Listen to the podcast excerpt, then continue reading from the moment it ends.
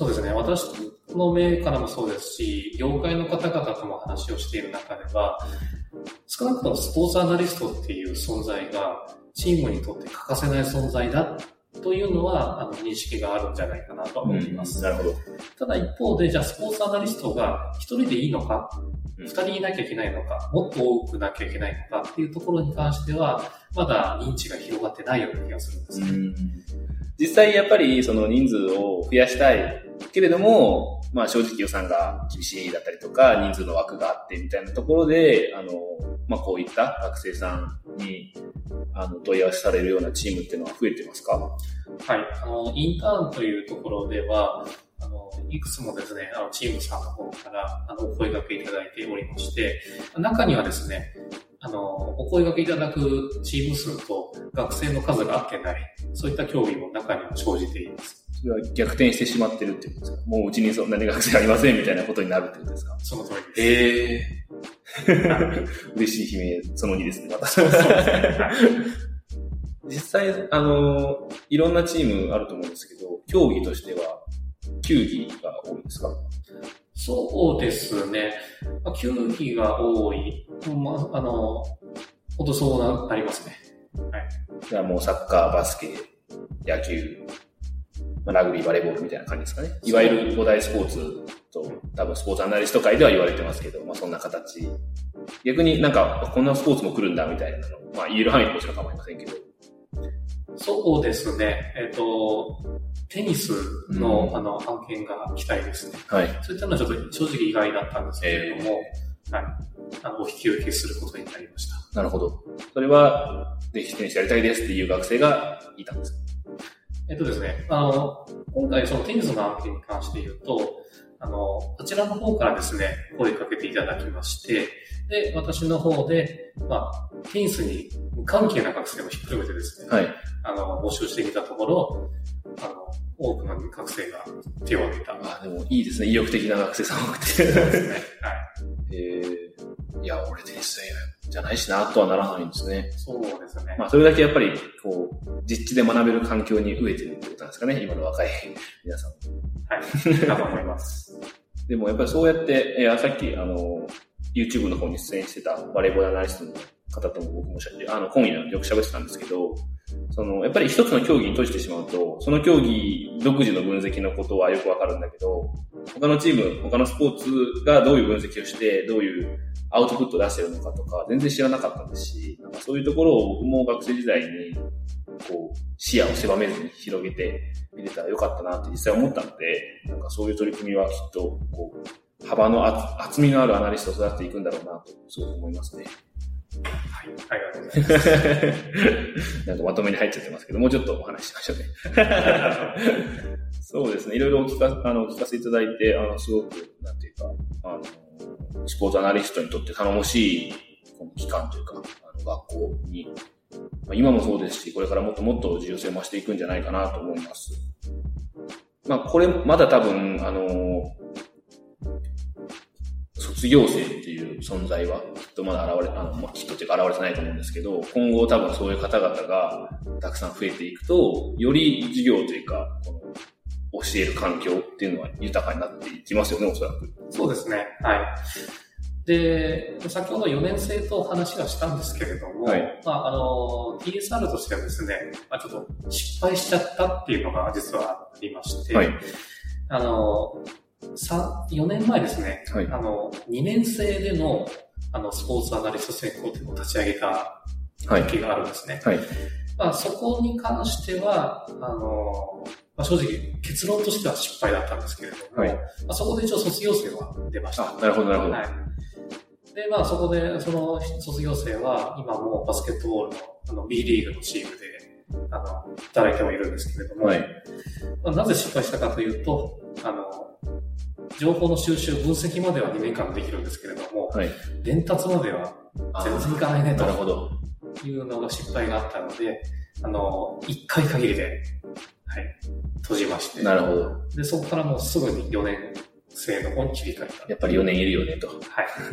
でもね、そうやって、まあ今失敗とお話ありましたけど、でも B リーグのチームから求められる人材になって羽ばたいていかれた全然成功と言ってもいいんじゃないかなって 思いますけど。はい、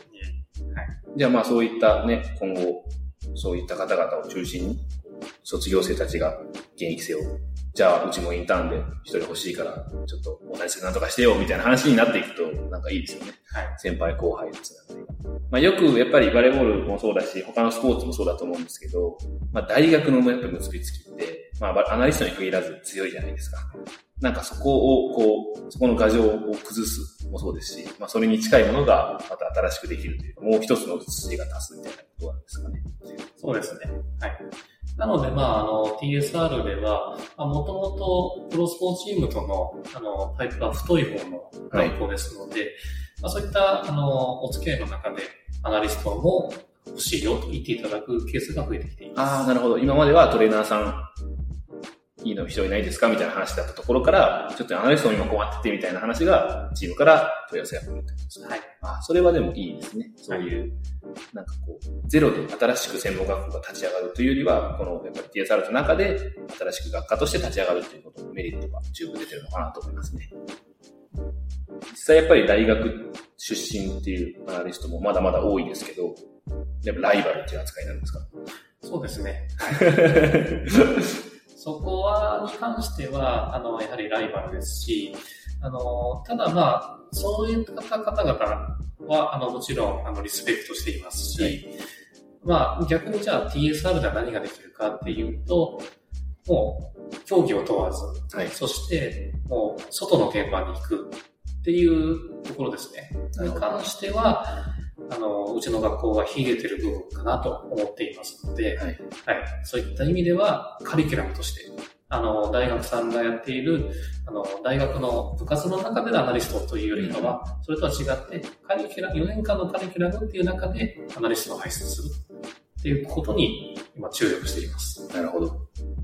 確かにやっぱり部活生でアナリストをするとなかなかインターンに行く暇もないというかね、自分たちのチームのリーグだったり、トーナメント戦うために分析をするっていうのが、ファーストプライオリティになると思うので、確かにそこの環境をなしにして考えられるっていうのは、あの、すごい、こう、強みだなっていうふうに思いましたね。はい。まあ、ちょっと言っていいのかわかんないですけど、自分もあの TSR さんのあの学生さん一部、あの、まあ、学習サポートという形で、まあ、バレーボールの分析に関して少しこうサポートさせてもらってるんですけど、その彼らを見てても、やっぱりチーム、大学の部活動に属していると、できない教え方。例えばもう、あの、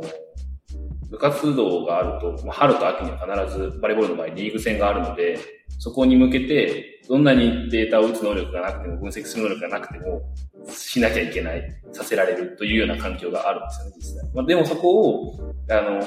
まあ、こういう TSR さんだったら、まあ、あの、特に、あの、今現状、スポーツチームにこう、インターンとして、その当時は行っていなかったので、もうじっくり腰を据えて、今週はこれやろう。毎週ずつですね。今週は来週、来今週はこれができたから来週はここまで行こう。その次の週はここまで行こうみたいなのを本当にこう着実に階段状にして、あの、教える、教えるというかまあ、サポートすることができましたし、彼ら自身もそういう自分にしっかり、あの、フォーカスして、チームが勝った負けたら一喜一憂するということも別にないので、先週の自分と比べて今週の自分がどれだけ、まあ、分析的な目が養われたかとか、データの入力ができるようになったかみたいなところを、あの、僕に報告してくれるので、なんかそういうところは新鮮というか、なんか、こんな、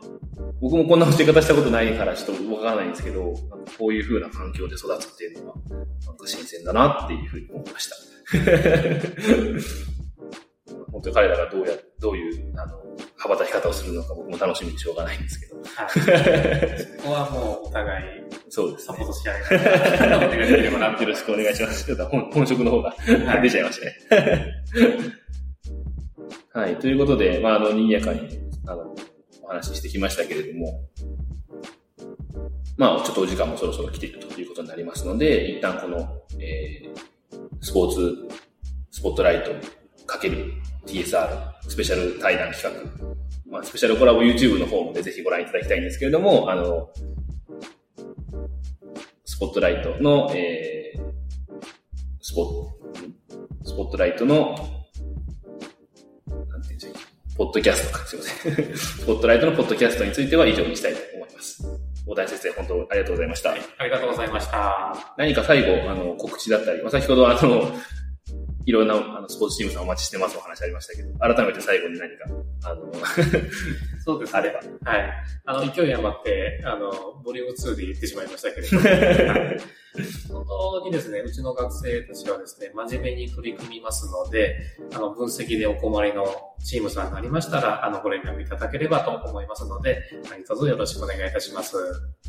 はい、ありがとうございます。じゃあなんかあれですかね、ホームページからのお問い合わせ欄みたいなところでかね。窓口としては。はい。あのー、うちの学校のお問い合わせがありますので、そちらに送っていただいても構いませんし、あの、TSR のですね、スポーツ科学科というですね、あの、ツイッターもありますので、そこに DM していただいても構いません。なるほど。ツイッターのご紹介もいただきましてありがとうございます。ということで、えー、本日、えっ、ー、と、TSR 大谷先生とお話してきました。えー、改めてありがとうございました。はい、ありがとうございました。スポーツスポットライト。この番組は Spotify、Apple Podcast、Amazon Music 等各種プラットフォームで配信しています。概要欄にあるフォームからお便りお待ちしてます。Twitter もやってます。SPO アンダースコア SPOTLIGHT で検索してフォローお願いします。もしくはハッシュタグスポスポ、ひらがなでスポスポで感想ツイートもぜひぜひお待ちしてますので皆さんよかったと思っていただけたら感想をぜひぜひお願いします。